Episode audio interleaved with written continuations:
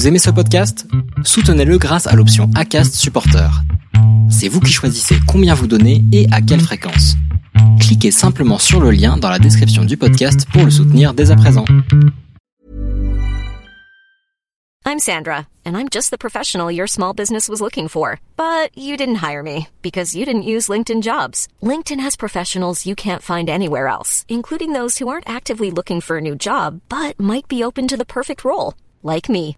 In a given month, over 70% of LinkedIn users don't visit other leading job sites. So if you're not looking on LinkedIn, you'll miss out on great candidates like Sandra. Start hiring professionals like a professional. Post your free job on linkedin.com/people today. Allez, aujourd'hui, nouveau podcast et je suis ravi de te recevoir aujourd'hui, euh, Alain, pour euh, cette, ce second épisode ensemble. On en discutait là juste avant de lancer sur euh, off, sur euh, on, pardon. Euh, notre premier épisode, il date quand même d'un petit peu longtemps. Hein, c'est l'épisode 91. Euh, J'avais titré l'épisode Alain Cailleux aventurier. Il a fait le marathon des sables en tong. Donc, chers auditeurs, si vous l'avez pas écouté, n'hésitez pas à aller euh, écouter aussi cet, épisode. Mais là, on est reparti parce que depuis, euh, ben, Monsieur Alain Cailleux a fait quand même pas mal d'aventures, dont la PTL. Et en ce moment même, il est en plein cœur d'une belle aventure dont on va pouvoir euh, parler aussi. Comment vas-tu, Alain? Eh bien, écoute, ça va très bien, François. Content de te retrouver. Après deux ans, deux ans euh, qu'on s'était parlé, c'est vrai que le marathon des sables en tongs, ça me paraît lointain. Depuis, tu as fait du chemin, j'ai fait du chemin, tu as organisé un très beau trail en Bretagne, et puis euh, voilà, les aventures continuent.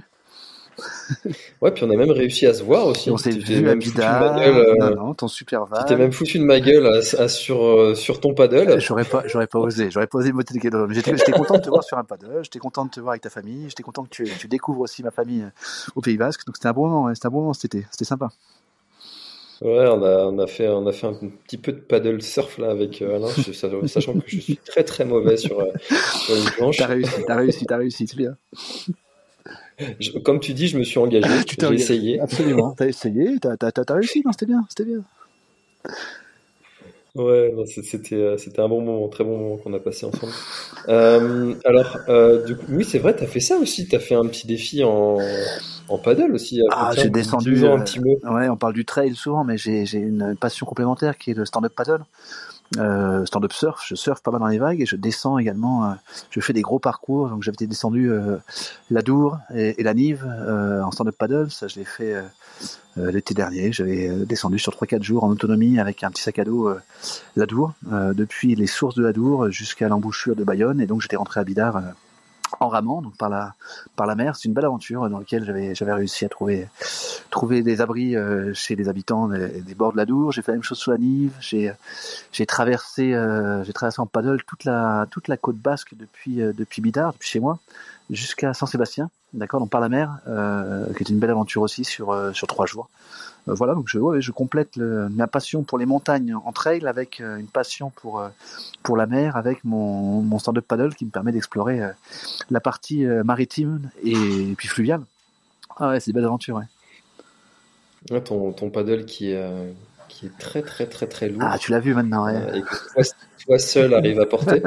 Je suis un peu le seul pour porter. Ouais. C'est un paddle géant, c'est une, une pièce de musée, c'est un énorme paddle bleu rigide que j'ai depuis quasiment 15 ans, que j'avais eu l'occasion. C'était un, une planche de sauvetage euh, aquatique, mais une des premières planches de sauvetage aquatique. Donc c'est, on peut aller euh, avec trois enfants sur la planche, ça flotte, il est stable. euh, franchement, il est increvable. Il est increvable. J'ai cassé quelques dérives, mais j'ai jamais cassé la planche. Donc il me permet de faire des aventures assez incroyables sur l'eau. Il me permet de surfer aussi, il me permet de, transporter mes enfants, leur apprendre à surfer. Et puis, voilà, bon, il a une seule contrainte, t'as raison, c'est qu'il est, il est absolument extrêmement compliqué à porter. C'est tout un travail d'équilibre. euh, voilà, j'avoue, je pense que je suis le seul à, à réussir à le porter sur la tête en équilibre, comme les, les femmes africaines portent leur poids bien équilibré. Voilà. Bon alors, Alain, euh, tu es où là en ce moment? Alors là, en ce moment, je suis en Géorgie. La capitale de la Géorgie, c'est euh, Tbi- Tbi- Tbilissi. Euh, donc, capitale de la Géorgie. Je suis en plein itinéraire de la route de la soie euh, à ma façon, donc par voie terrestre. Je suis parti depuis un mois euh, du euh, Kyrgyzstan, Kyrgyzstan, capitale Bishkek. Et de là, euh, sans prendre l'avion, j'ai remonté la route de la soie. La route de la soie, je rappelle que c'était un, c'était un chemin historique qui reliait la Chine à la Syrie. D'accord, qui permettait de transporter des, denrées, notamment de la soie, qui était un des éléments, mais qui était surtout aussi un, vecteur de, communication et de, transfert de la culture, des religions, des savoirs. C'est une, route d'ouverture parce que les, les peuplades, les cultures se, rencontraient. Donc je, je refais ce parcours, alors euh, de l'est vers l'ouest pour l'instant. Donc euh, j'ai parcouru le Kyrgyzstan, euh, le Kazakhstan, le l'Ouzbékistan, le Tadjikistan. Euh, je suis passé par l'Azerbaïdjan. Euh, j'ai traversé l'Azerbaïdjan et je suis rentré depuis quelques jours en Géorgie. Euh, je poursuis mon itinéraire pour l'instant vers l'est, vers l'ouest, pardon, mais je vais descendre dans les prochains jours vers le sud. Euh, prochaines étapes, l'Arménie, euh, avec euh, Erevan, capitale de l'Arménie, où je serai demain matin. Puis peut-être l'Iran, un pays qui m'attire profondément, que je devrais passer la frontière terrestre qui est entre l'Arménie et l'Iran dans les prochaines semaines, j'espère, si mon visa est accepté. Voilà, donc c'est un parcours que je parcours euh, principalement à pied, avec mes tongs toujours, euh, en autostop, en transport en commun, en train, en bus. Euh, voilà, j'avance doucement à mon rythme. Je vais à la rencontre des populations locales. Euh, je et j'en prends plein les yeux, plein mon âme se, se, se remplit de ces découvertes de cette région du monde qui est finalement très très peu connue la plupart des gens, quand je leur parle des pays en ce temps, euh, y compris ma famille, mes proches, me disent ah terrorisme, machin, etc. C'est des pays en guerre. Etc. On pense à Afghanistan, on pense à des choses comme ça, mais effectivement c'est très limité. Enfin c'est une vision limitée du monde. les pays que j'ai traversés jusqu'à maintenant sont des pays extrêmement pacifiques. Alors tu me diras l'Azerbaïdjan vient de vient d'envahir une partie de, de l'Arménie. Euh, c'est voilà, ça, ça, peut être tendu, mais globalement ce que j'ai ressenti moi, c'est une région du monde qui est extrêmement safe, extrêmement propre, des gens bienveillants. Euh, voilà, je conseille à tous ceux qui peuvent un peu explorer ce genre de région, d'aller faire un tour, c'est vraiment bon marché. Il n'y a, pas de difficulté majeure, notamment l'Ouzbékistan qui est, qui est une petite perle au, cœur de cette Asie centrale là, qui, qui mérite euh, un peu d'exploration. voilà. T'as as suivi sur le carte, juste, Ouais, je, je ouais, je, je, parce que c'est vrai que tu vois tous ces tous ces pays-là, euh, c'est vrai qu'on en entend souvent parler. Maintenant, les positionner sur une carte, je, te, je t'avoue là que je, je suis devant Maps et euh... tu, tu, vois l'itinéraire à peu près. Faut, faut situer, ouais, situer le Kyrgyzstan qui est, qui est en frontière avec la Chine. Vraiment, c'est c'est le dernier pays d'Asie centrale qui est juste avant la Chine. Euh, et, au, nord, tu as la Russie. En gros, c'est voilà, je suis parti du coin du coin nord-est, d'accord, entre la Chine, Russie et voilà, Kyrgyzstan, et de là, j'évolue vers le vers l'ouest. Tu peux voir au milieu la, mer Caspienne. Hein que je traversais. En gros, je suis en train de la, je suis en train de la contourner plus ou moins. Si tu vois ce que je t'ai dit euh, après, la redescente vers l'Iran et les possibilités après l'Iran, évidemment, c'est, il faut choisir. Il faut aller vers l'est ou vers l'ouest. Donc, euh, vers l'est, tu as le Pakistan, qui est un pays qui m'attire évidemment, et vers l'ouest, tu as, tu as l'Irak, euh, qui est un pays qui m'attire aussi sur la partie Kurdistan irakien. Ça, a priori, c'est assez facilement accessible. Voilà. Donc, tu vois, les options se, se définissent au fur et à mesure. Mais je suis comme toi. Hein. Je t'avoue que si tu me demandais il y a, il y a quelques mois à situer ces pays-là et leur capitale sur la carte, euh, j'aurais été incapable. Aujourd'hui, je t'avoue, je commence à devenir un petit peu un expert de, un expert de cette région, des habitants, et puis j'apprends énormément sur la culture, le passé et, et le futur de ces régions. Et alors, qu'est-ce qui te fait prendre ton pied là-dedans? Parce que, euh, sans vouloir faire un mauvais jeu de mots comme euh, les pieds nickelés, euh, qu'est-ce que, on en parlera tout à l'heure, qu'est-ce, que, qu'est-ce qui te fait profondément kiffer là-dedans? Parce que tu as T'as, ce côté, euh, je vais d'un, d'un point A à un point B, et puis un point C, et puis un point D. Mais euh, finalement, là, tu, tu traverses euh, une très grande zone, finalement, en, un mois. est-ce que, tu vois, ça, c'est un modèle de, voyage. Est-ce que faire un pays, tu, vois, disais que l'Ouzbékistan, c'est c'est un pays magnifique pourquoi ne pas le faire de fond en comble euh, et puis euh, un mois après refaire un autre pays de fond en comble euh, Tu vois ce que je veux dire? Ouais, je comprends. Quel est toi ton, ton plaisir profond là-dedans? Alors mon critère il est la géométrie variable. J'ai pas j'ai pas un critère euh, j'ai pas un critère euh, établi de, de vitesse de déplacement ou de, de, de type d'exploration. Il y a des pays dans lesquels j'ai passé des mois, voire des années. Euh, j'ai passé euh, j'ai passé quasiment 10 ans au Brésil, 5 ans en Espagne, 3 ans en Slovaquie.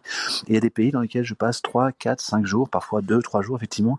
Euh, ça dépend, ça dépend. Je suis pas j'ai pas de j'ai pas de règle précise. En tout cas, mon, mon, bonheur à moi profond, c'est c'est d'abord la ce sentiment de sortir de ma zone de confort, me, sentir euh, l'insécurité, je la ressens quand je quand je bouge, quand tu bouges, quand tu sais pas où tu vas aller, quand tu quand tu pars le matin sans savoir où tu dormiras le soir, sans connaître le type de transport que tu vas prendre, le type de rencontre que tu vas faire, en étant ouvert à, cette surprise, au fait d'être d'être ouvert à, cette invitation, au fait que des personnes pourront te ouvrir leur porte ou te, te prendre en autostop, etc. C'est cette cette insécurité que j'aime dans ce dans ce mode de déplacement, c'est le fait d'avoir un le fait d'avoir un axe et de pas être un je suis loin du touriste sédentaire qui se met qui se met une semaine dans un hôtel dans une ville et puis qui essaie de rayonner depuis l'hôtel. Non non, je je, je, je, je fais un itinéraire dans le pays en général dans lequel j'essaie d'aller toujours dans une direction à peu près homogène, toujours vers l'ouest ou vers l'est ou garder garder un cap, ce qui me permet de me lever le matin sans trop réfléchir, je pars je pars, je prends, je prends la décision, je prends mes tongs et je marche, je marche vers un, vers un axe. J'essaie de trouver en autostop des, des choses intéressantes qui ça se passe plutôt bien. Alors j'ai, il y a des pays dans lesquels je reste plus ou moins longtemps. Par exemple, l'Ouzbékistan, j'ai dû faire quasiment une semaine en Ouzbékistan. Euh, c'est pas c'est pas un pays qui mérite non plus ça, va quand même voilà si tu mérites pas beaucoup plus mais c'est vrai qu'il y a des pays dans lesquels je me dis parfois j'ai une, petite envie d'y revenir, mais euh, cette notion d'y passer du temps, plus de temps à explorer, euh, j'imagine plus en famille. Tu vois, quand je suis en, mode solo, je suis vraiment plus en mode euh, déplacement et tous les jours me mettre en danger. Me mettre en danger, c'est m'engager dans un espace que je connais pas, changer de ville. Je dors quasiment jamais de nuit au même endroit. Ça n'arrive, euh, ça n'arrive quasiment jamais. Je t'avoue que j'ai un, un, mode de, c'est vraiment du voyage assez, euh, oui, assez sportif, assez actif et qui me correspond depuis, ça fait des années maintenant que je fais ça. Tu m'avais suivi sur la traversée de l'Afrique, là, du nord au sud. J'aime le faire, que ce soit à pied, en vélo, en autostop. Ce, mode de voyage me correspond. Je pense qu'il est assez spécifique finalement. On est, pas, je connais pas beaucoup de monde qui, qui a ce type de, de, de déplacement, mais euh, il me fait du bien. Il me fait du bien à l'âme. J'ai l'impression de, de, remplir intensément mes journées avec un, un volume de rencontres euh, hors du commun. C'est-à-dire que je, je, je, je, refuse toute zone de confort, je refuse de redormir à un endroit, je refuse de. Je, je m'engage toujours à quelque chose de nouveau. Ça se comprend? Et alors, comment tu fais pour, euh, pour dormir à un nouvel endroit? Par exemple, tu arrives dans une ville. Est-ce que toi, tu as un. Alors, peut-être que maintenant c'est inné, instinctif, tu n'y réfléchis même plus, mais si tu devais verbaliser ton, ton process pour, euh, pour trouver un endroit où te mettre euh, dans un abri euh, la, la, nuit. Ouais. Comment tu fais? Bon, le premier process pour que, je, pour que ça se passe bien, c'est de pas être stressé. C'est de se dire que ça va bien se passer. Mon expérience depuis, euh, depuis plus de 10 ans que je parcours le monde et quasiment 115 pays, c'est que j'ai quasiment toujours trouvé un, un, abri, un refuge, un toit, quelque chose pour, pour, pour passer la nuit. Et là, mon mode de fonctionnement a évolué. Là, mon processus que j'ai depuis quelques temps maintenant, c'est vraiment de me préoccuper au dernier moment. Je, je m'inquiète sur, sur l'endroit où je vais dormir qu'à partir de 15 heures euh, l'après-midi, globalement. D'accord? À 15 heures l'après-midi, j'essaie de trouver soit un peu d'internet, soit je vois si je reste toujours ouvert. Le fait de pas prendre de décision la veille ou avant, ça te permet d'être ouvert à des propositions. Par exemple, si tu croises des gens qui te prennent en stop, et voilà, où tu demandes de l'eau dans une maison et qui finalement qui te propose de, dormir dans le canapé, bah t'es es ouvert à la possibilité, tu t'es pas engagé à quoi que ce soit. Donc c'est une bonne solution. Dans le, pour assurer les gens, je, suis comme tout le monde. Hein. J'utilise en dernier recours, j'ai Booking là dans là dans cette région de, de en stand là. Concrètement, ça me coûte quand je dors en dortoir, ça me coûte entre 5 et, et 7 euros par nuit avec petit déj. Il y a des dortoirs de partout. Les dortoirs, c'est des endroits avec des chambres à, à 10 lits dans lesquels euh, on rencontre d'autres voyageurs. Euh, il y en a un peu partout en Asie centrale, par exemple. C'était, je m'attendais pas à ce que ce soit aussi développé. Donc globalement, j'ai toujours trouvé dans toutes les villes euh, où j'ai été un point de chute de ce type-là par contre, ma, ma recette, vous en est un petit peu la, la, la bonne pratique, c'est réellement de pas s'engager, rester ouvert, la, rester ouvert à des propositions. Si vous vous engagez en réservant, rien, des, des, hôtels, etc., déjà ça va être plus cher. Et en plus, la dernière minute a vraiment un, un talent, c'est de te laisser, te laisser ouvert à toute opportunité, tout changement. Si on m'invite euh, à dormir dans un canapé, je suis le, le premier à accepter. J'ai dans mon sac à dos, mon petit sac à dos, j'ai juste un petit sac à toile, hein, c'est un sac, un sac à rêve ou un sac, un sac à viande, comme on appelle. J'ai même pas de sac de couchage, ça me suffit largement pour être euh, pour être assez confortable quand je dors chez les gens. Voilà. Donc c'est un peu ça ma recette. Ça te parle? Mmh. C'est d'être ouvert en fait, c'est d'être euh, ouvert à la discussion et puis euh, d'être favorable à finalement un peu d'inconfort, mais aussi d'avoir une solution de solution bis. Et finalement, tu, ce que tu nous partages, c'est que on trouve toujours une solution, même quand on pourrait penser que on est dans un endroit hyper reculé, il y a toujours une solution euh, qui, s'offre à nous. Il y a toujours une solution. Bon, j'avoue que j'ai une marge de tolérance qui est assez grande. Hein. Ça, me je suis toujours ouvert à dormir euh, avec un berger sous un abri de fortune. Euh, j'ai dormi dans les déserts, enfin fond la Jordanie, à des endroits un petit peu. Voilà, j'ai des bergers qui m'ont hébergé sur une, cabane. Je dors régulièrement dans des petits abris qui ressemblent pas grand. Enfin régulièrement, ponctuellement, ça m'arrive de voilà. Mon histoire de bonne étoile et de confiance, c'est aussi parce que je sais que même quand je trouve rien, c'est pas très grave. Je, réussis à passer une nuit compliquée. Je dors dans les trains, je dors dans des gares, je dors par terre. Euh, euh, voilà, c'est pas quelque chose qui me perturbe outre mesure. Il faut aussi accepter un certain, un inconfort selon les critères euh, sociétaux habituels, qui finalement, quand bah, des mecs comme toi qui ont fait un peu de trail ou qui ont appris qu'on pouvait dormir un peu n'importe où, n'importe comment, on s'aperçoit qu'on a plein de critères qui nous freinent, qui finalement sont pas forcément nécessaires. On peut, on peut, voilà, on peut partir, on peut, on peut parfois ne pas,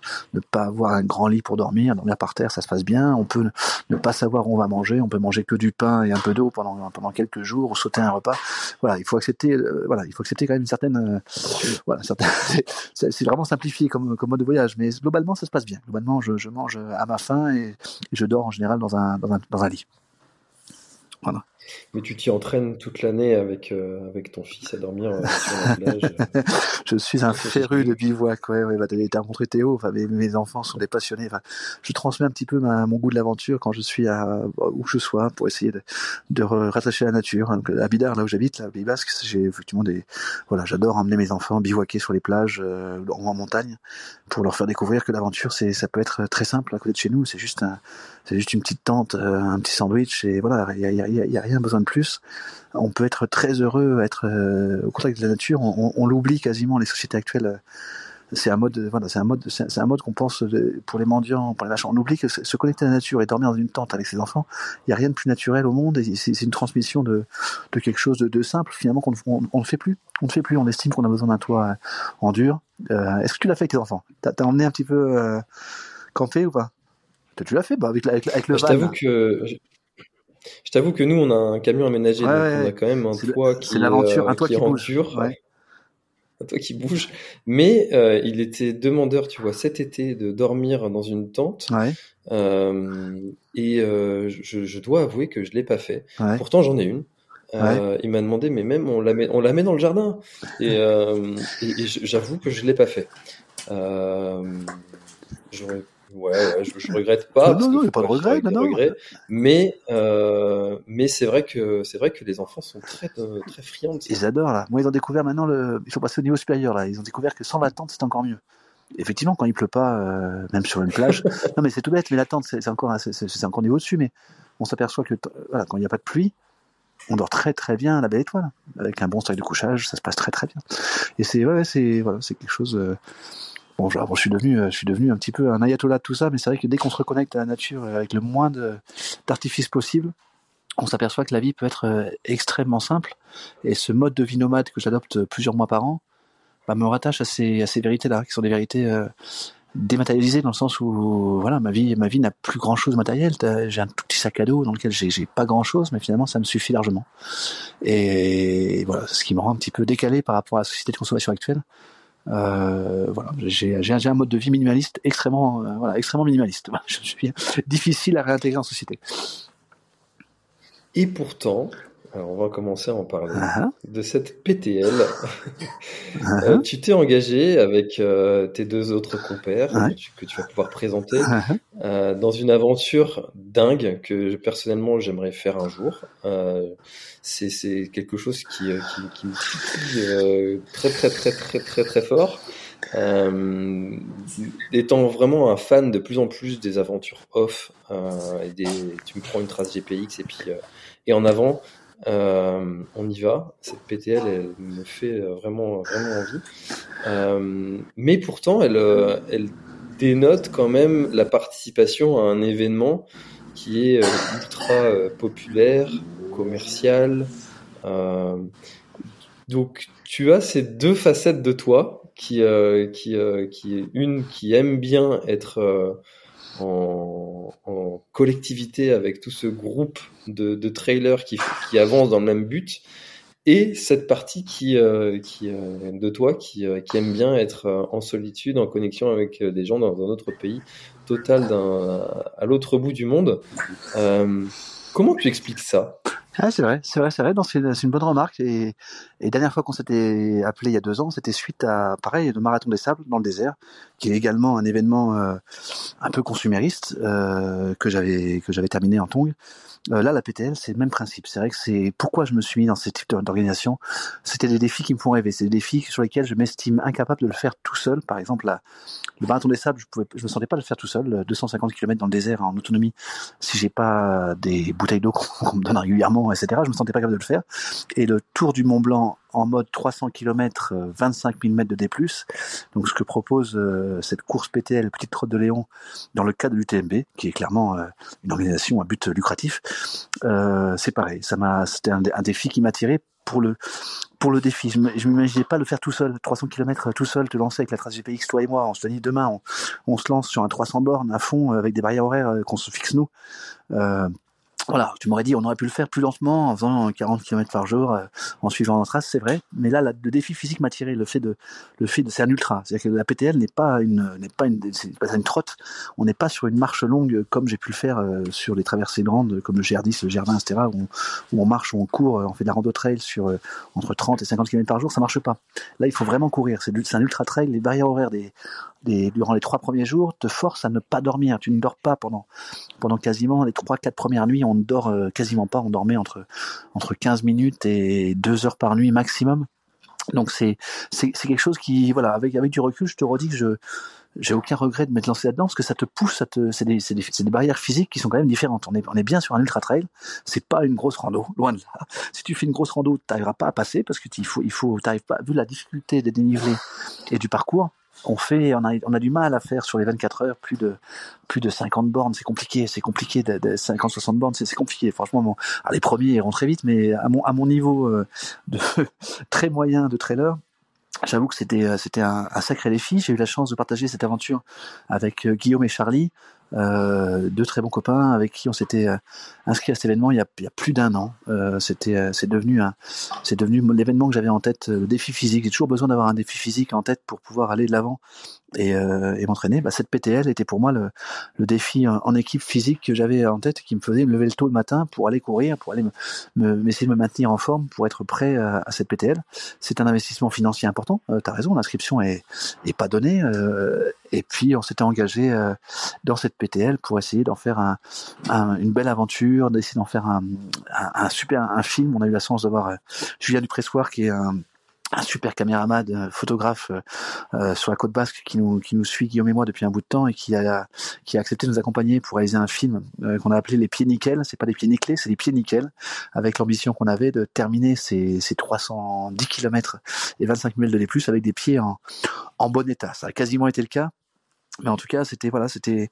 Tu as raison. J'ai ces deux aspects. J'ai l'aspect euh, sauvage euh, en solo et aussi l'aspect qui qui aime ces, ces grands événements, ces grands défis, euh, comme avait pu l'être la diagonale des fous à la Réunion, on en a parlé, le, le marathon des sables dans les, les arts marocains, cette PTL, sont des événements qui me qui, qui, qui m'attirent parce que ça te force à te pousser un peu au-delà de tes limites, voilà, physique. Voilà, voilà ma, ma réponse. Mmh. Ouais, puis, euh, et puis, et puis je trouve que, alors ça c'est très personnel, hein, euh, tout le monde ne va pas partager mon avis, mais je trouve que durant ces, en fait, dans notre pratique au quotidien, contrairement à quelqu'un qui va faire un sport en équipe, on est souvent très seul. Euh, quand tu vas t'entraîner, tu t'entraînes souvent seul, enfin, sauf ceux qui vont s'entraîner en club, mais euh, il y a, enfin, c'est un sport solitaire profondément. Et quand tu es sur euh, cette ligne de départ avec euh, des statistiques qui te disent voilà, et c'est peut-être 40% euh, de d'abandon. C'est-à-dire que ton voisin, celui de devant, celui de derrière, peut-être qu'ils termineront pas. Euh, une musique qui te met dans, dans, dans une émotion euh, indescriptible. Enfin, tous, on a tous un rêve qu'on prépare depuis longtemps pour préparer une épreuve et tous un même but de rejoindre cette, cette même ligne d'arrivée. Eh bien, ça, ce genre de d'émotion que seuls des grands événements arrivent à procurer, eh bien, je trouve que ces événements-là ne ne devrait pas être mis en contradiction avec des plus petits événements et on a souvent tendance à les opposer. Comme si un petit événement authentique familial, comme j'essaie de faire avec le Grand du Finistère, ne pouvait pas être compatible avec un UTMB où tu te retrouves dans une énergie folle avec euh, tous ces coureurs qui adorent ce même sport que toi. Je, je, je trouve qu'on ne devrait pas les mettre en opposition.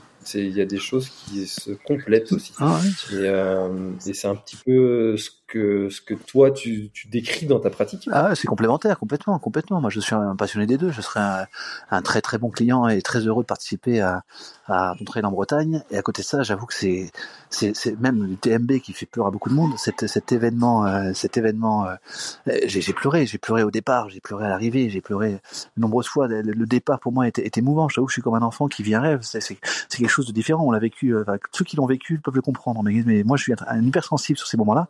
Et je t'avoue que ce qui me, ce qui me, ma seule volonté quand je prends le départ d'un truc comme ça, c'est de, c'est de me dépasser, de, de, rencontrer des gens exceptionnels qui vivent la même, la même aventure que moi et puis de, de, tout faire, de tout faire, alors tout faire pour franchir cette ligne d'arrivée. Euh, voilà, en essayant de ne de, de, pas abandonner. C'était mon seul but, c'est celui-là. C'est-à-dire que je suis plus du tout un compétiteur qui cherche des, podiums, des temps, etc. Mon, seul but, c'est d'arriver au bout, c'est de réussir à vivre quelque chose qui. On est, euh, c'est bête à dire, mais quand, quand tu reviens à un événement comme ça, t'as quand même le sentiment que les seuls qui peuvent comprendre ce qu'on a vécu, c'est ceux qui étaient avec nous, ceux avec qui on a croisé dans les refuges, les équipes qu'on a, avec qui on a partagé du temps. Mais mes deux coéquipiers, euh, Charlie et, Guillaume, qui évidemment ont bien senti ce qu'on a vécu. Mais c'est difficile d'exprimer. C'est une, telle, c'est un tel événement, une telle difficulté, une, telle fête aussi, puis un tel parcours qui, qui, on est, on a l'impression qu'on est, qu'on est qu'on fait partie d'un peu des, des, je sais pas moi des, immortels quand on est dans la partie de la, haute montagne pendant des, heures des jours euh, voilà, quand, quand, la, quand, la, fête de cet événement se, se, se termine, euh, quand on passe à la ligne d'arrivée, t'as un peu l'impression de bah, que tu retombes euh, dans le monde des mortels. C'est vraiment c'est voilà, il, il, faut, il faut ce, type d'événement. Il faut des trails euh, plus locaux. Il faut des trails, euh, des ultras qui te font aussi cette sensation de, de, de, de, de, de, pleurer. J'ai pleuré, moi, j'ai pleuré au départ, j'ai pleuré à l'arrivée, j'ai pleuré plusieurs fois pendant le, pendant la course. Voilà, c'est, je pense qu'on est quelques-uns à comprendre cette, euh, cette émotion, mais c'est, c'est, c'est, quelque chose de particulier. Hein. Et pourtant, le, le départ était un, un moment compliqué. Il pleuvait, je sais pas si tu te souviens, mais le départ de la PTL, on a eu, on a pris une tempête de pluie, de froid, de neige, de glace pendant deux jours. Ça a été une, ça a été extrêmement difficile. On est parti sous la pluie de Chamonix. Euh, je pense que j'étais un des seuls à avoir un immense sourire et à pleurer de, à pleurer de joie, de bonheur sur la ligne de départ. Tu vois, donc t'as raison. Mon côté euh, antimatérialiste, dans ces moments-là, bah, j'écoute, je l'enterre et je, je, je, fais partie de la fête d'un événement où on est, euh, on était 300 là, au départ, 300 personnes, une centaine d'équipes de trois. Euh, voilà, c'était une profonde émotion, franchement, et ça a été, ça a été un moment magique dans ma vie. Mmh. Je me souviens de, de ces images euh, de, de, toi avec ton poncho euh, en train de, verser tes larmes. J'étais mal équipé encore. Je me suis équipé là. Je me suis équipé la veille. La veille, j'ai fait le tour des popotes des, amis euh, que j'avais en Suisse et, euh, autour de Chamonix là, pour récupérer le. Alors le matériel obligatoire, c'est pas tant qu'il est obligatoire, c'est surtout que j'avais besoin de de pas avoir froid quand j'ai vu la météo qui se préparait, euh, parce que je suis arrivé toujours avec mes tongs, une paire de tennis et et pas grand chose de plus. Donc là, pour le coup, j'ai récupéré des vêtements contre la pluie. Euh, je suis, suis équipé à la dernière minute euh, et heureusement que j'avais des amis qui m'ont encore une fois, euh, comme ça a pu être le cas sur sur le marathon des Sables en dernière minute, je me suis voilà, je me suis équipé de manière minimaliste, mais suffisamment bien pour en tout cas pas avoir de problème de matériel sur la partie pluie et froid. J'ai été protégé raisonnablement. Voilà. Je, je, je serais pas capable de dire qui m'en a parlé de, de ça. Euh, euh, Quelqu'un que j'ai reçu sur le podcast aussi qui m'a dit je me souviendrai d'Alain qui rentre avec son grand sourire dans la tente et puis qui nous dit euh, coucou est-ce que vous n'auriez pas à manger pour que je puisse aller pour le marathon des sables. Bah, attends je pour le marathon des ouais ouais ouais bah, c'est ça c'est toujours le même esprit tu vois. Même dans un événement comme ça je maintiens l'idée que quand tu pars avec pas grand tu tu tu t'exposes à aller aller vers l'autre. T'as besoin t'as besoin des autres pour t'aider et c'est pas tant que j'aurais pu acheter de la, nourriture lyophilisée etc pour le marathon des sables. J'aurais pu arriver avec plein de enfin j'aurais pu essayer d'acheter des vêtements neufs euh, à Decathlon pour essayer de se rééquiper. Mais j'aime cette notion de partir avec pas grand chose et de pas acheter des choses neuves et puis d'essayer de profiter de, de ce manque de choses que j'ai pour aller à la rencontre des gens. Pour le coup, euh, voilà, je vais faire le tour des popotes, je vais rencontrer des gens, je suis, je suis en manque, je suis en besoin, donc, donc ça me pousse vers l'autre ça me pousse vers l'autre. C'était le cas dans le marathon des sables. J'ai passé effectivement une journée et demie ou deux jours à faire le tour des popotes pour essayer de récupérer tous les, les lyophilisés qu'avaient ramené en rab la plupart des concurrents. Et ça m'a bien réussi. Donc j'ai rencontré beaucoup de monde. Et là c'est pareil, c'est pareil sur le sur la PTL. Je suis arrivé effectivement un petit peu avec euh, la bite et mon couteau pas grand chose, mais j'ai réussi à avoir tout le matériel dont j'avais besoin. Mon seul regret, on en reparlera, c'est effectivement de ne pas avoir valorisé la partie, euh, la partie euh, euh, GPS, j'avais juste mon, téléphone euh, iPhone euh, de base, iPhone 10, et une carte GPS offline Maps.me que j'avais téléchargée. voilà, c'était un peu léger sur la partie guidage. J'avoue qu'on aurait, on a parlé un peu avec Guillaume et Charlie, mais le seul point, c'est qu'on aurait dû investir, investir ou au moins emprunter une montre GPS avec un, un tracé propre pour pas avoir à réfléchir, parce que c'est, voilà, c'était, la PTL est une course particulière. Je t'avoue qu'on a, j'ai découvert comme d'habitude. Hein, je suis arrivé, j'avais pas lu grand chose. Je suis arrivé avec toute ma motivation, tout mon sourire. Mais j'ai découvert que c'est une course effectivement qu'il n'y a pas de trace, il n'y a pas de marquage. On est sur une course. Toi, tu t'es embêté à faire. Ah, toi, non plus, je crois. En Bretagne, t'avais pas de marquage non plus. Donc c'est une course. Euh, pas de balisage. Pas de balisage. Donc c'est une course intéressante. Il faut apprendre. Il faut effectivement euh, le, jeu, c'est de suivre la trace GPS euh, à la lettre. Et c'est quelque chose voilà que j'ai appris. Je n'avais jamais fait de jamais suivi de trace GPS à la lettre. En j'ai toujours suivi mes traces GPS. Je, je, prends un axe et je me débrouille plus ou moins pour y arriver. Là, effectivement, il y a, des, il y a voilà, c'est un, un, un, jeu avec des règles un peu différentes que j'ai apprises un, peu sur le tas. Et euh, bah écoute, voilà, donc c'était c'était juste ça qui en termes de matériel sur lequel je reviendrai. Pour le reste, euh, on s'est débrouillé relativement bien euh, malgré des conditions qui étaient euh, dantesques sur les sur nos cinq jours, sur nos six jours de course. on a eu trois jours qui étaient de, de l'enfer, trois fois 24 heures où réellement j'ai voilà j'ai on a vécu un, un enfer. Guillaume et Charlie en parleront, tous les, tous les concurrents en parleront. Euh, c'était, euh, c'était quelque chose où on n'a pas pris euh, une minute de plaisir. Vous retraite, hein. Autant autant je suis optimiste et heureux surtout, autant le, plaisir qu'on a eu pendant les trois jours, les trois premiers jours était néant. Euh, la seule motivation de pas s'arrêter, c'était de se dire que le plaisir arriverait à un moment ou à un autre. Il y a toujours quelque chose qui se passe bien, mais là c'était loin, c'était loin. C'est 72 heures quasiment avec la, pluie, la neige, la glace, dangereux, exposé, euh, du froid. Enfin, c'était euh, ouais, j'ai vraiment vécu une aventure aussi engagée, difficile et dangereuse. Voilà, mon ressenti. Et alors, comment est-ce que vous avez vécu euh, Parce que Guillaume euh, n'a pas souhaité continuer l'aventure. Pour la PTL, on peut commencer à deux, on peut commencer à trois. Le seul truc qui est impératif, c'est de terminer à au moins deux. Tu m'arrêtes si je me trompe, hein. mais c'est dans le règlement. Donc là, Guillaume s'est arrêté. Euh, comment est-ce que vous avez vécu ce moment? Alors écoute, ça a été un moment, euh, premier moment difficile. Guillaume, euh, Guillaume Charmonneau, qui est un, qui est un ultra trailer euh, expérimenté, au bout de deux jours de course, je crois que la nuit du troisième jour, il a décidé de jeter l'éponge. Je, je peux pas lui en vouloir vu les conditions qu'on a vécues. Je t'avoue que c'est particulier. Sur le moment, sur le moment, bah, Charlie et moi, on a été évidemment déçus. Moi, personnellement, mon, rêve, mon seul rêve que j'avais en en m'inscrivant à cette PTL et en, prenant le départ, c'était qu'on arrive tous les trois main dans la main sous le podium, sous sous l'arche de l'arrivée à Chamonix. C'était mon, seul but, mon seul rêve, c'est celui-là. Donc évidemment, Guillaume qui abandonne, c'est voilà, c'est une partie du rêve qui partait, euh, qui disait qu'on on finirait pas tous les trois euh, sous l'arche euh, à Chamonix l'arrivée, mais c'est un choix qui, c'est un choix, c'était son choix. Effectivement, ça nous a pas éliminé pour euh, pour le coup parce qu'on peut on peut continuer l'aventure à deux. Euh, donc c'est ce qu'on a décidé de faire avec Charlie. On a dit non non mais on va continuer. On n'est pas blessé. Euh, Guillaume n'était pas blessé non plus. Je t'avoue que il était blessé au moral. Je t'avoue que c'est un, faut imaginer ce qu'on a vécu. Hein. C'était, il avait vécu plus de plus de 50 heures de pluie, de froid, de neige, de montagne, de haute montagne, avec des crevasses, des, des passages enneigés nombreux et variés, euh, deux nuits sans dormir. On avait dormi moins de moins d'un quart d'heure par nuit les deux premières nuits. Euh, voilà, et je pense que le moral en a pris un, coup. Donc ça a été un coup moral pour nous, mais la bonne décision a été clairement de dire non non mais on, on continue, on est on continue, on va tout faire euh, tant qu'on n'est pas blessé, tant qu'on n'a pas une blessure grave qui nous empêche d'avancer, on continue à avancer. Donc Guillaume a dû faire une, il a dû abandonner à 100 une centaine de kilomètres, un peu plus peut-être. Euh, donc voilà la déception passée. Écoute, avec Charlie, on a décidé de, de poursuivre l'aventure au maximum.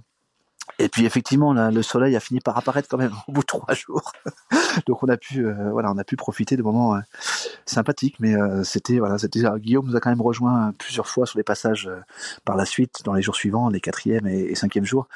Mais voilà, effectivement, mon, mon rêve de passer la l'arche d'arrivée avec Guillaume et, et Charlie sous les mains dans la main, ça n'a pas eu lieu. Hmm.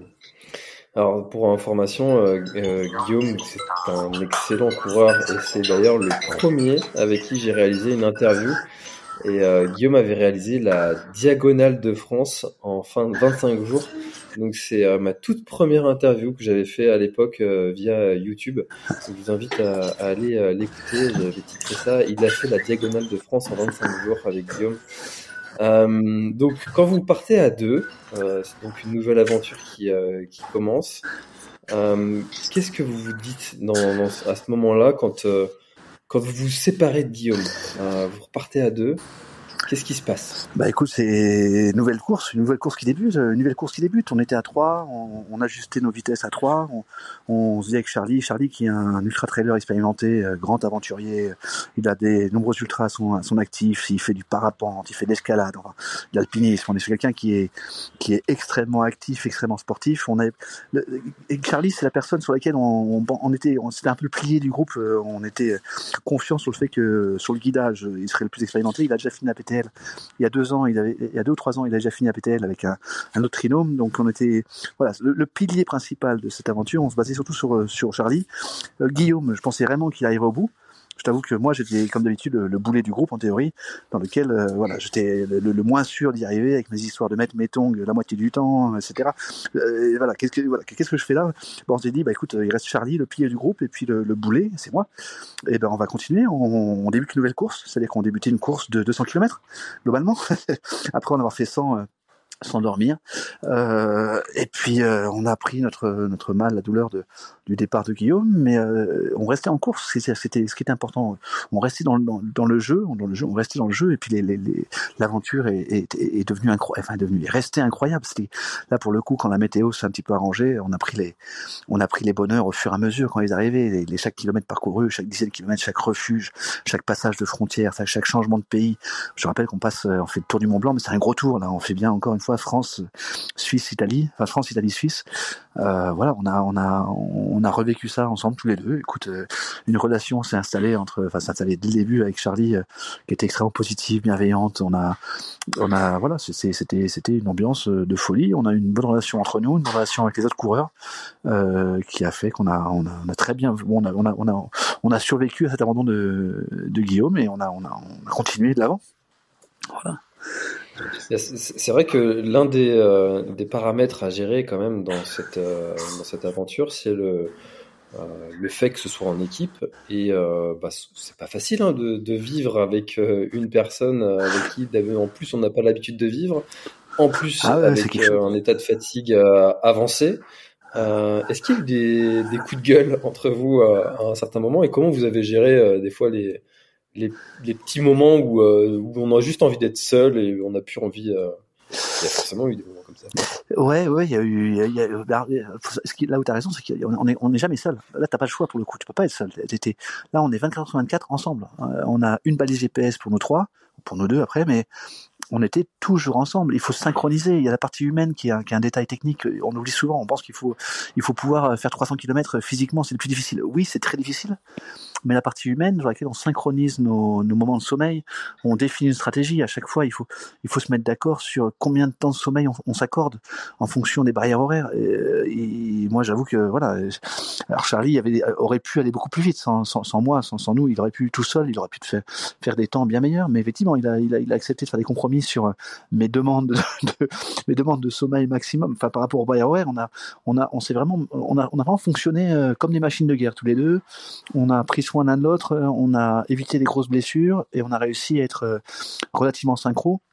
Euh, même si Charlie avait évidemment une vitesse euh, nominale bien plus bien supérieure à la mienne, il a accepté de, de mettre de l'eau dans son vin et d'être patient avec moi et ça, ça nous a plutôt bien réussi. Je pense que réellement c'était voilà c'est la partie humaine est, extrêmement particulière parce qu'on ne dort pas, on est on peut être hypersensible, on est épuisé.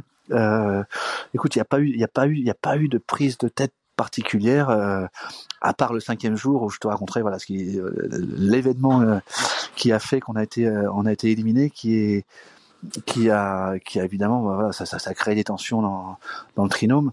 C'est évident, c'est évident, c'est évident, mais c'est voilà, c'est ça restera un détail. Les et 99% de notre de nos moments euh, lors de ces plus de 5 jours, 5 jours de course, 5 jours, 5 nuits de, de course euh, sans s'arrêter, euh, c'était que du bonheur, que du positif. Je suis franchement pour le coup, tu me demandes tu me demandes si je repars demain avec Charlie et Guillaume pour refaire une épreuve de ce type, je te réponds avec avec grand plaisir. L'expérience qu'on a acquise a été a été incroyable, incroyable. Alors, je, sais qu'avec Guillaume, vous êtes des, amis euh, de, longue date maintenant. Uh-huh. Euh, avec, avec Charlie, euh, tu avais déjà fait des, des aventures comme ça, et est-ce que tu conseillerais à ceux qui souhaiteraient s'engager sur, sur une épreuve de ce type de, de connaître déjà la personne avec qui ils s'engagent? Alors, c'est évidemment un conseil fondamental. là, si vous partez sur une PTL, soit vous êtes trois profils extrêmement malléables qui savaient, euh, qui avaient de la marge pour accepter euh, tout type de d'autres personnes, mais c'est bien de c'est bien de connaître les personnes avec qui vous, allez vous lancer et puis essayer d'avoir fait vécu des des bouts d'ultra. Alors donc avec Guillaume effectivement on se connaissait très très bien depuis euh, depuis plusieurs années. Euh, Guillaume connaissait très bien Charlie depuis plusieurs années. Moi je le connaissais, euh, j'avais fait deux trois aventures dans les montagnes basques avec Charlie, dans lesquelles j'avais senti effectivement ses, ses, capacités physiques et morales hors du commun. Donc ça a été nous on, on était un trident qui était plutôt plutôt assez aligné à s'aligner.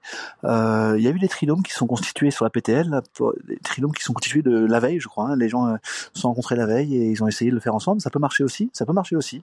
Ça peut marcher aussi. Je dis juste méfiez-vous. Euh, cette course avec les, le manque de sommeil, les euh, etc. est un accélérateur de relation. C'est-à-dire que si la relation se tend, je pense que ça peut exploser très très vite euh, voilà, c'était, c'est, vraiment, euh, voilà, c'est un petit peu comme, euh, j'en sais rien, moi, c'est un petit peu comme euh, c'est Love Story ou, ou, Star Academy, je sais pas, on est un microcosme, d'accord, on est un, on est un petit groupe d'hommes de 300 hommes et femmes dans la montagne pendant pendant six jours, on vit entre nous et tout peut exploser très très vite.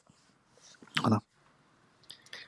Tu te rends compte que tu as passé la quarantaine quand tu sors des refs comme Love Story. je m'en rends même plus compte. Ils connaissent pas Love Story, les jeunes? Non, ils connaissent quand même. Non, je sais même pas, on doit être à la saison 24. Je sais même pas si ça existe encore. Mais écoute, dans l'idée, on, on, va faire un, on va faire un sondage, euh, on va faire un sondage sur le hashtag Loana. ah, j'ai connu Loana, moi. Mais attends. Euh, mais non, ah bah t'as, t'as, oui, moi aussi. tu vois, non, non, si tu te souviens, pour être précis, j'avais même connu Jean-Pascal. Tu te souviens pas Jean-Pascal? Jean-Pascal, la Star Academy. Oui, Donc, lui, il est de, et Jennifer. Et ben voilà. et ben, il est de, il est de Saint-Jean-de-Luz. J'avais fait des saisons de plage à une époque. Il était euh, dans les stages pompiers sauveteurs en mer euh, sur la côte basque. Il, on avait fait un stage ensemble. Tu vois, c'était euh, une génération euh, un peu sauveteur en mer à Jean-Pascal. Donc tu vois, le monde est petit, mais c'est effectivement, t'as raison. C'est des références qui ne va pas marquer nos les jeunes générations qui nous suivent. T'as raison. Soyons vigilants. Non, mais tu sais que je, on fait on fait une belle parenthèse, mais comme j'aime bien le faire sur le podcast, j'ai écouté la dernière la chanson de Big Flo et Oli qui s'appelle Coup de vieux. Et euh, je pense que je coche euh, au moins, allez, bien 95% de, des références qu'ils euh, mettent dans la chanson. Et je me suis dit qu'il fallait que je fasse la liste. Donc voilà, je suis un peu dans ce thème-là en ce moment. Ben, écoute, tu vois, Big Flo et Oli, je crois que je suis un fan aussi d'une chanson que j'écoute souvent là, où il parle de quand on part en quand on part en Inde, on se sent français. Je sais pas si ça dit quelque chose. Et quand on revient en France, on se sent chanceux. Ça dit quelque chose, ça ou pas? C'est très très. C'était toute une chanson. c'est une chanson qui est très très intéressante sur le voyage. C'est c'est sur le bon sur le fait qu'on soit français et qu'il sente français, mais qu'on a une que le français a un caractère particulier quand il est en France. Et puis finalement, quand il part à l'étranger, il se, il se réalise à quel point on a de la chance d'être français. Enfin, c'est intéressant. C'est effectivement, je suis, je suis, un grand fan aussi. Mmh. J'aime bien aussi. J'aime bien. Euh... Allez, on referme la, la parenthèse, ouais. mais ça c'est le, le podcast. Hein. J'adore l'animation sur, sur l'instant. euh, alors du coup, euh, donc euh, nouvelle aventure, vous continuez à progresser, cinq jours d'aventure. Moi, je regardais tous les soirs hein, tes, tes, stories, tes, peu... Euh, tes, petites vidéos. Je, je, ah ouais, je voulais savoir où vous en étiez. Uh -huh. Bah, on en avait parlé déjà euh, tous les deux en ah, amont, et puis et puis ben c'est un défi qui, qui me qui me parle et qui, qui voilà et qui, que je trouve incroyable et euh, et puis on aimait bien en fait tous les soirs faire un petit point alors ils en sont où euh, ouais. tu, mais non mais c'est pas possible qu'ils arrivent que dimanche là. ils sont déjà à 150 ils ont fait la moitié en... bon. ouais. et on suivait ça tous les soirs avec avec ma femme ouais. et, euh, et arrive un moment où tu tu annonces que vous êtes hors course ah, euh, alors, qu'est-ce qui s'est passé? Bon, ah, c'était la douche froide, la douche froide le cinquième jour, le cinquième jour, cinquième jour, le vendredi. D'accord, le départ était le lundi matin de la PTL. Euh, on n'a eu aucun contact avec le PC course pendant, pendant cinq jours, mais le cinquième jour, le vendredi, euh, on rentre en Suisse Euh, euh, on sent qu'on est, on est déjà à 200, 260 km, 255 km quasiment. On sent que, on sent que c'est bon. On sent, on sent qu'on va y arriver. Il reste plus que 55 km, 60 km. on est convaincu. Euh, et là, j'avoue que je, je suis encore le, mauvais troublion. Je, décide d'ordonner, mais après avoir passé un, superbe col et un sommet dans un, refuge suisse au Perché, euh, je dis à, je dis à Charlie, bon, écoute, on va faire une petite variante caillou. On va juste descendre au village, boire une bière. Ça change rien du tout. C'est la même distance, machin et j'ai emmené au village boire une bière euh, Charlie et Guillaume qui nous avaient rejoints sur, sur une portion. À ce moment-là, la, la base GPS qui est suivie par le PC Course euh, évidemment donné une alerte au PC course qu'on était sorti un petit peu de on est sorti à moins d'un kilomètre de la, trace officielle. Euh, ils ont essayé de nous appeler pendant pendant plusieurs heures pendant plusieurs deux ou trois heures qu'on était en dehors de la piste sauf que notre téléphone était offline parce qu'on était rentré en Suisse. Donc mon forfait avait explosé vu qu'il n'y a pas de roaming la Suisse n'est pas dans l'Europe donc on était non joignable. Euh, donc voilà, le, donc l'après-midi, la fin de journée du vendredi, quand euh, le PC Course réussit à nous joindre enfin, il nous annonce euh, purement et simplement que vu qu'on a été euh, injoignable et qu'on a fait un détour euh, hors circuit, on était disqualifié, disqualifié de la course. ça a été une douche froide monstrueuse, surtout pour bah pour Charlie et Guillaume, enfin pour Charlie surtout, j'ai senti profondément euh, triste et, et même, même moi, je fais la personne insensible à ce genre de choses, de course, etc. mais, mais évidemment, c'est touchant parce qu'on a parce qu'on a perdu le, le, suivi que toi t'avais au jour le jour, les gens qui nous suivaient, etc. On, voilà, on dit, bah, on va disqualifier, ce qui veut dire qu'il n'y a plus de suivi, qu'on ne sera pas finisher euh, officiel de cette euh, incroyable course. Euh, moi, comme d'hab, j'ai bah, rebondi assez vite. J'ai dit bon, on va je veux la finir, je veux finir. Je suis, suis pas venu ici pour faire un classement, je suis venu ici pour, terminer, pour repasser sous arche d'arrivée. Donc j'ai dit à Charlie, écoute, euh, on va passer une nuit, on va dormir au, refuge là en Suisse, mais demain matin, on part à l'heure que tu veux. Moi de mon côté, je suis, voilà, je suis je suis surmotivé pour qu'on finisse, on termine cette histoire, il reste 45 bornes à faire sur la journée, on y va, on fonce et puis on arrivera dans la nuit de, vendredi au samedi, peu importe du samedi au dimanche, peu importe de l'heure à laquelle on arrive. Euh, tout ce qui compte pour moi, c'est que c'est que oh, on repasse sous ces où on est parti lundi matin. Après tout ce qu'on a vécu, euh, c'est pas possible qu'on qu'on renonce. Euh, voilà. Donc j'ai dit même à l'organisation, je leur ai dit écoutez, euh, bon, vous faites chacun dans son rôle, mais de mon côté, je voilà, on va on va on va terminer cette course, on va la finir. Charlie, après une nuit de réflexion, a, voilà, on a repris le départ dans les temps parce qu'on était largement dans les temps. Au final, on, a, on avait réussi à prendre plusieurs heures d'avance sur la barrière horaire, donc on a réussi à s'offrir 5, 6, 7 heures de sommeil euh, dans ce refuge suisse. Euh, et ben on est reparti le lendemain euh, avec Charlie. Guillaume aussi a refait des quelques kilomètres avec nous et on a dit bon on va on va le finir. Donc on a réussi à arriver à à Chamonix vers vers une heure du vers 11 h 11 h minuit, je sais plus. main dans la main avec Charlie, on est on est repassé sous l'arche et puis voilà on a on a bouclé cette boucle de 300 km de manière en off en off. donc ça a été voilà, c'était un moment, euh, bah, c'était émouvant, frustrant de pas être considéré comme des finishers officiels. Évidemment que ça l'est. Et puis à côté de ça, je me dis que ce qu'on a vécu, personne ne l'enlèvera. Et, c'était voilà, c'était c'était quelque chose d'intense et voilà, c'était des, des, leçons pour l'avenir. Euh, mais c'était un moment qui était voilà, qui, qui, restera à jamais gravé dans mon dans nos cœurs. Voilà pour toute l'histoire. Comment est-ce que tu as pris, euh, parce que là aussi j'ai passé du temps, euh, une, soirée à lire euh, des, des commentaires sur les réseaux qui sont, sont, pas toujours tendres. comment est-ce que tu as pris le fait qu'on te traite de tricheur? Ouais, alors je, bah je, je, alors je, les réseaux, je joue sur les réseaux. J'ai tendance à publier toutes mes aventures sur sur Facebook, Instagram, etc. Je publie pas mal sans filtre, parfois même avec un, un soupçon de provocation. Euh, donc j'hésite pas parfois à entraîner le débat. Euh, alors tricheur, oui, oui, tricheur, effectivement, on n'a pas respecté euh, tous les trajets. On est loin de l'esprit de la triche euh, comme on l'entend. C'est-à-dire, c'est faut comprendre ce, qu'on vit. On vit une, une course où on est complètement en autonomie, d'accord? Donc on a on a une trace GPS à suivre, une trace qui est qui a évolué de, nombreuses fois parce qu'il y a il y a de nombreuses mises à jour qui sont envoyées quasiment tous les jours sur les, les traces à suivre en fonction des des évolutions météo. Quand il y a trop de neige, ils nous font faire des détours, il y a des variantes à prendre, etc. Et effectivement, effectivement, écoute, la notion de triche sur cette course-là n'a pas de sens. On est on est sur une course qui n'a pas de classement. Le seul but, c'est de, le seul but, c'est de terminer cette boucle. Euh, de, sur la partie, euh, sur partie euh, leçon de vie, quoi qu'il arrive, j'en retiens une pour moi, c'est sur, sur de course. Effectivement, il faut retenez un truc, essayez de vous astreindre à suivre la trace GPS. Faites pas du cailleux qui, se prend pour une aventure euh, en solo dans laquelle il dit ah pour relier un point A à un point B, on peut se faire une petite variante, aller prendre une bière là, on peut faire un peu mieux machin. Non, il faut l'idée de ce jeu-là, c'est un jeu dans lequel on suit la trace GPS. Euh, voilà, c'est tout. Dans, dans, mon cas, c'était euh, bah, c'était c'était débile de se faire disqualifier parce qu'on était on était on était large avec Charlie physiquement on était bon. On était très très bon on n'était pas blessé gravement.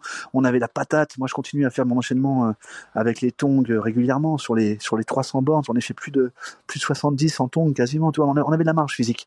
Donc c'est voilà c'est une élimination formelle et officielle mais c'est voilà dans, notre dans, l'impression qu'on a nous on se sent finisher de, de cet événement de cette aventure de 300 km autour du Mont Blanc 25 000 mètres de On les a fait largement. Euh, euh, donc il a pas, voilà, on se sent pas du tout tricheur, mais je t'avoue que c'est, bah oui, évidemment, c'est frustrant, c'est frustrant, c'est frustrant de pas avoir la reconnaissance officielle.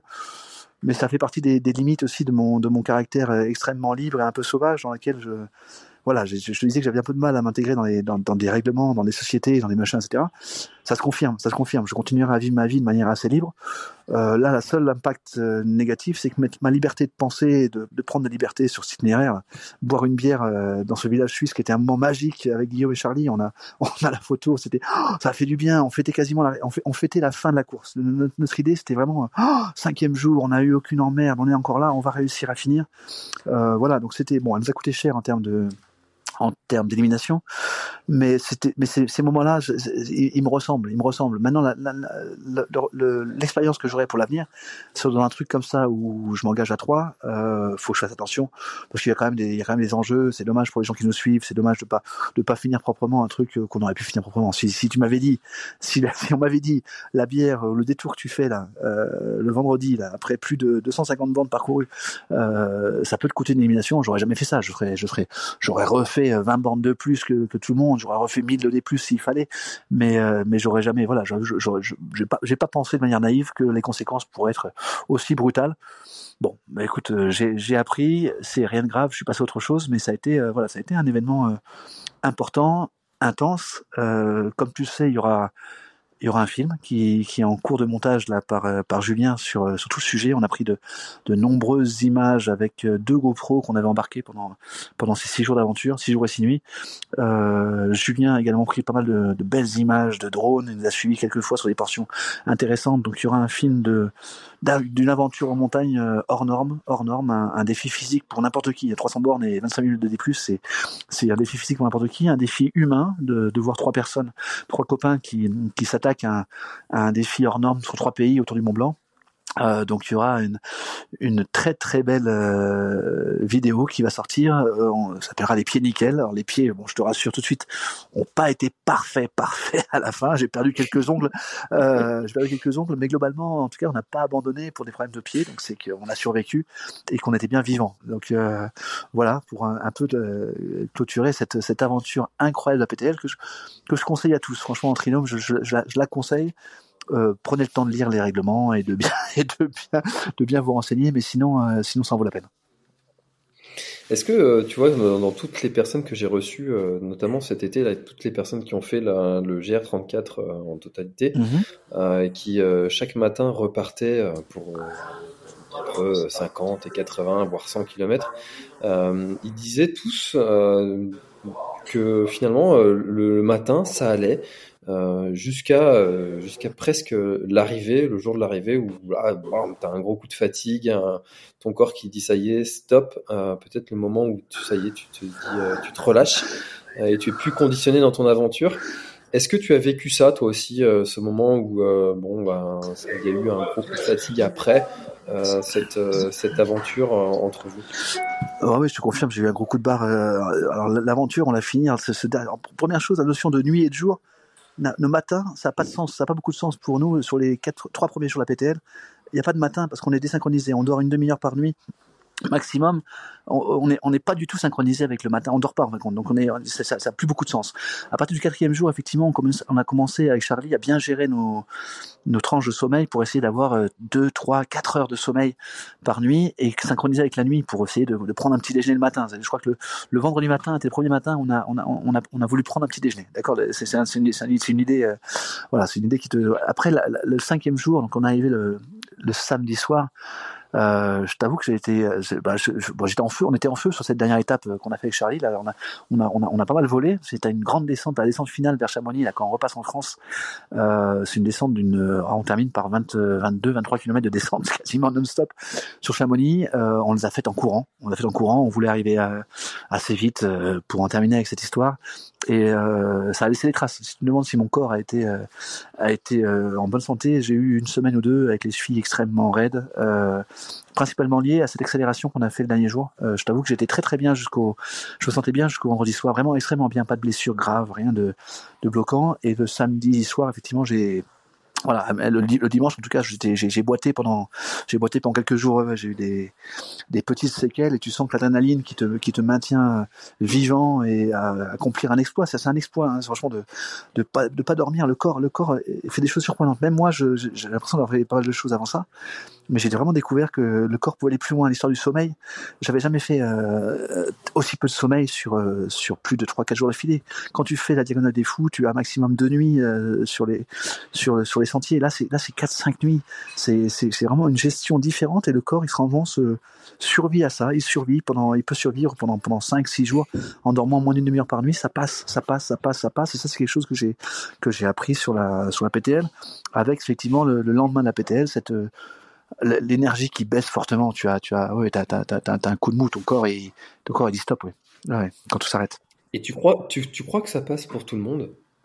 Ou ça passe parce que toi, tu as déjà vécu euh, plein de choses Alors euh, cette PTL, euh, il faut pas partir en pensant, il faut pas partir en pensant que c'est un, c'est une rando trail comme on peut faire un GR10, un GR20 ou un GR34 de manière de manière propre, dans laquelle on court tous les jours, même si on se lève à 6 heures du matin et qu'on se couche à, à 20 heures tous les jours, ça marche pas comme ça. C'est pas suffisant, d'accord Au rythme, au rythme que, que moi j'ai, euh, non, on peut pas, on, on peut pas. On, on, doit, on doit courir pendant les 24 heures quasiment. Euh, enfin, on peut dormir qu'une demi-heure, donc c'est, c'est exigeant. là pour le coup, on s'engage sur la PTL uniquement quand on a une expérience de ultra trail. Il faut avoir fait des ultras, il faut avoir fait des 100 miles, il faut avoir fait. Là, là pour le coup, c'est pas, ça, ça passe pour tout le monde. La réponse est non. bon, le, taux d'abandon, là, dès le troisième jour, je crois qu'on était, on était moins de 50% euh, encore en course des équipes, d'accord? C'est-à-dire qu'il y a 50% des équipes qui ont abandonné au bout de, au bout de deux jours, euh, euh, au bout de 100, 100, 100, km ou 120 km, on avait la moitié des équipes qui avaient abandonné, d'accord? Donc c'était, c'est clair. Et pourtant, les, on était sur des profils de personnes qui étaient extrêmement expérimentés. On était sur des gens qui avaient déjà pas d'expérience. Donc c'est, une course hors norme. C'est une course hors norme. Je t'avoue que c'est, quelque chose qui, voilà, il faut y aller préparé. Euh, et non, autant je, autant je dis souvent, il y a des choses qu'on peut faire sans trop de préparation mentale celle-là, celle-là, bon, ma préparation était douteuse, mais mais il y avait quand même de l'expérience sur la gestion de l'alimentation, sur la gestion de l'effort, qui font qu'on est, on a, pu aller au bout, tu, retournerais Ouais, j'y retournerai, ouais, j'y retournerai avec plaisir. Avec l'expérience qu'on a, euh, j'y retournerai avec plaisir, évidemment, euh, de manière pour arriver au bout officiellement, parce que c'est un peu frustrant d'avoir fait cette arrivée en off, mais J'y retournerai. En tout cas, j'ai découvert, bon, j'ai découvert, j'ai découvert un type d'épreuve que je connaissais pas. J'ai découvert ce, mode de guidage euh, avec l'avantage des montres là. Qui, je voyais tout le monde qui suivait sa montre. Moi, j'étais euh, perdu avec mon GPS. Mais là, ouais, c'est quelque chose que je referai. Alors peut-être, euh, soit en, collectif, en équipe, si si si j'ai une équipe qui accepte encore de refaire ça avec moi, ou bien je suis attiré maintenant par les par le Tour des géants, par le par le Swiss Peak, des épreuves qui sont qui me font qui me font peur, qui me font réfléchir et qui sont des épreuves qui maintenant me me paraissent accessibles. C'est bête à dire mais le simple fait d'avoir fait cette, euh, ce parcours de PTL me, me, donne envie de la Swiss Peak, de la, du Tour des Géants. Tu vois, encore une fois, des, des, des, des, voilà, des organisations à but un peu lucratif, mais qui me. Ouais, c'est des beaux défis. Ça, c'est des beaux défis qui me, qui, me, qui m'attirent profondément maintenant. J'ai, appris comment ça marchait. Je pense que je saurais, euh, je saurais gérer ça de manière. Euh, intelligente, mais c'est voilà, c'est tu les prochains défis que je compte faire, c'est, peut-être plus ça l'an prochain. Alors, pourquoi est-ce que, à ton avis, alors je parle pas forcément pour toi, mais de façon générale, euh, il y a euh, une plus grande euh, admiration envers les personnes qui font, tu vois, faire un, terminer un 170, un 300 dans l'imaginaire collectif, c'est plus impressionnant que de faire 30 minutes au 10, au 10 Tu vois, un, bon chrono sur une distance plus petite est finalement moins impressionnante que euh, faire une grosse distance, même si on finit dernier. Euh, avis? Ouais, bon, euh, c'est vrai, c'est pas du tout le même effort, pas du tout la même. j'ai du respect pour les coureurs euh, qui vont vite. c'est vrai que je suis, je suis le premier à avoir une admiration folle pour les, pour les aventures euh, longue durée. C'est vrai que c'est quelque chose qui, oh, c'est, c'est, je trouve que c'est, c'est un dépassement long terme. C'est un dépassement long terme. C'est un effort sur 30 000. Bon, j'ai, j'ai eu une période de ma vie où j'aimais, courir après les chronos. Je, visais les, oui, je visais les, les 10 km en, moins de 40 minutes, 39, 38, je sais plus. Je visais le marathon en, moins de 3 heures. À une époque, j'étais en 3h15, 3h15, euh, marathon de Buenos Aires. Je, courais, je courais un petit peu. J'ai bien changé. Aujourd'hui, je, cherche absolument plus de temps. Le, temps ne m'intéresse plus. La distance, la, durée de l'effort, le parcours, l'aventure, le fait d'avoir une, le fait de sentir ton corps qui, vibre pendant, plusieurs jours à de suite dans une nature qui est une nature extrêmement euh, engagée, qui est belle, mais qui est difficile, qui est, non, c'est quelque chose qui, voilà, écoute, c'est, euh, je, je sais pas s'il est, le, il y aura un public pour tout. Il y aura des publics qui, admirent les, les courses de rapidité et puis aura un public pour, euh, pour admirer également ces, ces, ces, fameux 100 miles, ces grandes distances, ces ultra trails qui sont des aventures hors du commun. On est quand même sur une aventure au cœur de la nature qui est, qui fait rêver du monde, mais qui, moi personnellement, ça me fait encore rêver. Tu vois, c'est quelque chose qui, c'est, bah, tu, je l'ai vécu. On est quelques-uns, on est, on est une infime minorité à comprendre de quoi on parle, mais c'est une sensation de liberté et de dépassement de soi qui que j'ai jamais j'ai jamais revécu ça dans dans aucun sport. C'est l'ultra trail pour moi et peut-être dans l'ultra cyclisme, dans les étapes de, de, de, vélo où on fait des, du 600 km en vélo, etc. Et on peut retrouver un peu le même esprit. Mais on est voilà, c'est un sport quand même qui qui, qui humainement va plus loin et plus visuel parce que c'est dans la nature que des efforts euh, plutôt rapides, euh, comme tu disais tout à l'heure, un, 10 km, euh, etc. Et puis cette notion de le temps s'arrête, pendant que tu es en train de faire ton épreuve, ça c'est quelque chose d'indescriptible, hein, ou à une, époque où, tout va vite, tout le temps. Là, tu as l'impression qu'il n'y a plus rien d'autre qui existe que d'avancer, manger et, dormir quand, quand, tu peux. Les seules priorités, c'est de survivre à cette histoire. Je te, je mais je te, cette notion de survivre, je, je l'ai ressenti les deux trois premiers jours hein, cette, PTL c'était c'était dantesque dantesque dantesque. Alors franchement un énorme un énorme bravo à tous les concurrents qui ont qui ont survécu ou pas mais qui ont vécu cette cette partie là et un énorme bravo aussi à tous les tous les bénévoles l'organisation. C'était franchement c'était dans, des conditions maintenir une un événement pareil, c'était impressionnant, impressionnant, et, on a toujours senti une bienveillance des bénévoles dans tous les refuges, à tous les endroits où, où, on les voyait. C'était toujours quelque chose, une ambiance qui était, oh, c'était réconfortant. Franchement, ça nous a fait beaucoup, beaucoup de bien. Mais euh, ouais, ouais, le temps s'arrête, le temps s'arrête. Ton, ton esprit ne pense qu'à une chose, c'est, manger, prendre soin de tes pieds, prendre soin de ton corps, euh, dormir un tout petit peu, repartir, euh, monter, euh, monter, monter, descendre, descendre, descendre, boire. Enfin, c'est, c'est, c'est très très simple. C'est vrai que les, nos besoins euh, basiques sont, euh, voilà, sont, on, on, est ramené à nos besoins basiques. Hmm. Alors, sur toute cette aventure, s'il y avait une anecdote, un moment moi, j'aime bien l'appeler le moment what the fuck, le moment où euh, tu te dis, mais comment c'est possible que ça, ça me soit arrivé? Euh, Est-ce qu'il y a un moment que tu retiens euh, avant, avant tous les autres? Écoute, il y a, y, a, y, a eu, y a eu le départ. Le départ a été pour moi profondément émouvant. Le fait d'être sur cette ligne de départ, c'était un peu, ça fait quand même un an que j'avais ça en tête. Hein. On s'est inscrit quasiment un an à l'avance. C'est une inscription sous dossier et et je t'avoue que c'était voilà, c'était quelque chose qui me tenait à, à cœur d'être euh, cette ligne de départ avec euh, Guillaume et Charlie. Voilà, c'était c'était pour moi un moment d'une grande émotion réellement. Réellement, j'ai été voilà, j'étais j'ai pleuré comme un enfant et je me suis senti euh, voilà sur le sur la ligne de départ d'un rêve. Ça serait celui-là. Hmm. Bah écoute, euh, merci beaucoup Alain. Est-ce qu'il y a quelque chose euh, dont on n'a pas parlé et que tu aurais aimé ajouter à, notre échange? Non, écoute, euh, François, c'était un, un, bel échange. engagez-vous, engagez-vous, engagez-vous, prenez du plaisir, vivez intensément, mettez-vous en danger et, voilà, même si même si c'est jamais quelque chose de, facile. tu tu le sais, François, mais on a on a tous les deux une, une famille. Moi, j'ai j'ai la chance d'avoir une femme brésilienne adorable. J'ai trois enfants.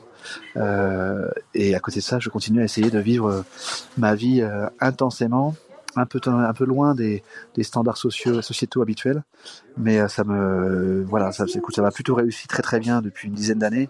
Euh, à voir la suite, les réponses sur le chemin, mais écoute, il n'y a pas de voilà, nos problèmes qu'on pense sont toujours relativement faibles comparés à à beaucoup de personnes. Donc, euh, donc euh, n'hésitez pas à, vous engager pour vivre vos rêves. Vivez-les maintenant, parce que le temps passe pour tous, la santé passe pour tous, et, euh, il ne faut pas attendre que, que les autres vous aident à vivre vos rêves. Vos rêves dépendent principalement de vous. Voilà.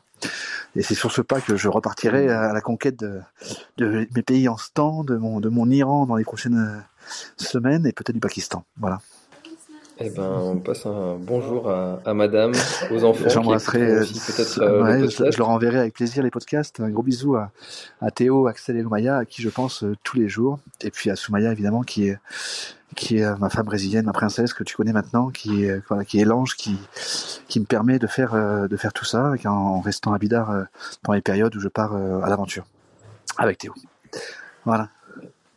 Eh ben écoute Alain, je te souhaite une très belle euh, continuation d'aventure. Et puis euh, quand est-ce que sort euh, le film? Écoute, fin d'année normalement, euh, fin d'année, Julien Dupressoir et, et Thomas Net pour l'instant, et ça avance plutôt pas mal sur la, partie montage. Il y a des très très belles images, il y a, il y a de l'émotion, tu l'as compris, dans le contenu de, de, cette, de cette PTL, ça a été, ça a été riche en événements.